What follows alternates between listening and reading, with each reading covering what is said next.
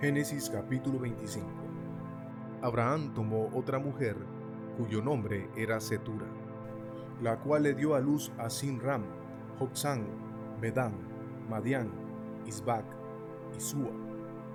Y Joxán engendró a Seba y a Dedán, e hijos de Dedán fueron Asurim, Letusim y Leumim, e hijos de Madián, Efa, Efer, Hanok, Abida y Elda todos estos fueron hijos de Setura. Y Abraham dio todo cuanto tenía a Isaac.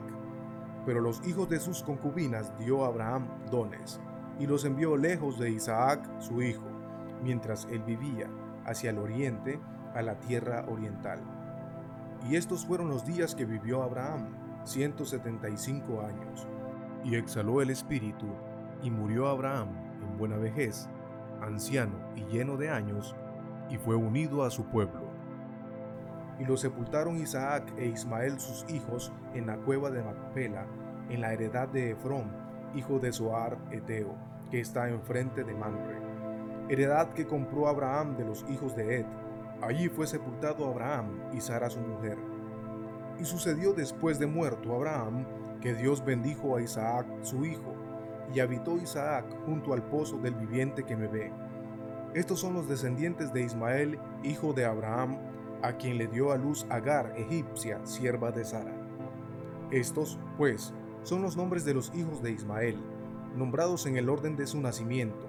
El primogénito de Ismael, Nebaiot, luego Setar, Adbeel, Mipsam, Misma, Duma, Masa, Adar, Tema, Etur, Nafis y Sedema estos son los hijos de Ismael y estos sus nombres, por sus villas y por sus campamentos, doce príncipes por sus familias. Y estos fueron los años de la vida de Ismael, ciento treinta y siete años, y exhaló el espíritu Ismael y murió, y fue unido a su pueblo. Y habitaron desde Ávila hasta Shur, que está enfrente de Egipto, viniendo a Asiria, y murió en presencia de todos sus hermanos estos son los descendientes de Isaac, hijo de Abraham. Abraham engendró a Isaac, y era Isaac de cuarenta años cuando tomó por mujer a Rebeca, hija de Betuel Arameo de Padán Aram, hermana de Labán Arameo. Y oró Isaac a Jehová por su mujer, que era estéril, y lo aceptó Jehová. Y concibió Rebeca su mujer, y los hijos luchaban dentro de ella. Y dijo, si es así, ¿para qué vivo yo? Y fue a consultar a Jehová. Y le respondió Jehová, dos naciones hay en tu seno, y dos pueblos serán divididos desde tus entrañas. El un pueblo será más fuerte que el otro pueblo, y el mayor servirá al menor.